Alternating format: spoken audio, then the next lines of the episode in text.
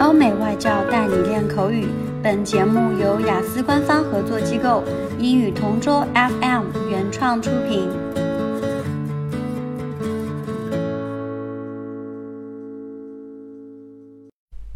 Describe an outdoor sport you played for the first time. To be honest, I haven't played that many sports because I'm not a very sporty person, but one outdoor sport I have played is called Gaelic football. I got the chance to play Gaelic football several years ago while I was studying at university. At the time, one of my housemates was a player on the university Gaelic football team and I'd heard him talking about it before. I was curious, so I asked him some questions, and he invited me to one of their training sessions.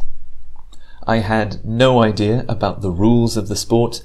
I'd never seen it on TV. I'd never watched a game. So I had to learn the rules during the training session. I was thrown in at the deep end. In hindsight, I should have Googled it or re- done some research before I went.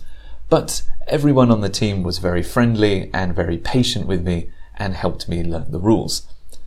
The game itself is very intense. You need explosive energy.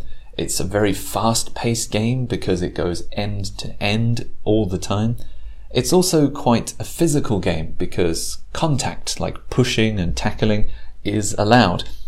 Uh, you need to keep your head on a swivel, and it's very, very exciting and exhausting. Uh, if I had the chance, I would love to play another game because even though I was exhausted, I had a really good time. So I'm glad I got to try that sport. OK，今天的 Part Two 口语话题到此结束。想要免费获取五到八月雅思口语完整题库和口语素材的小伙伴，可以关注我们微信公众号“英语同桌”，回复关键词“口语题库”就可以啦。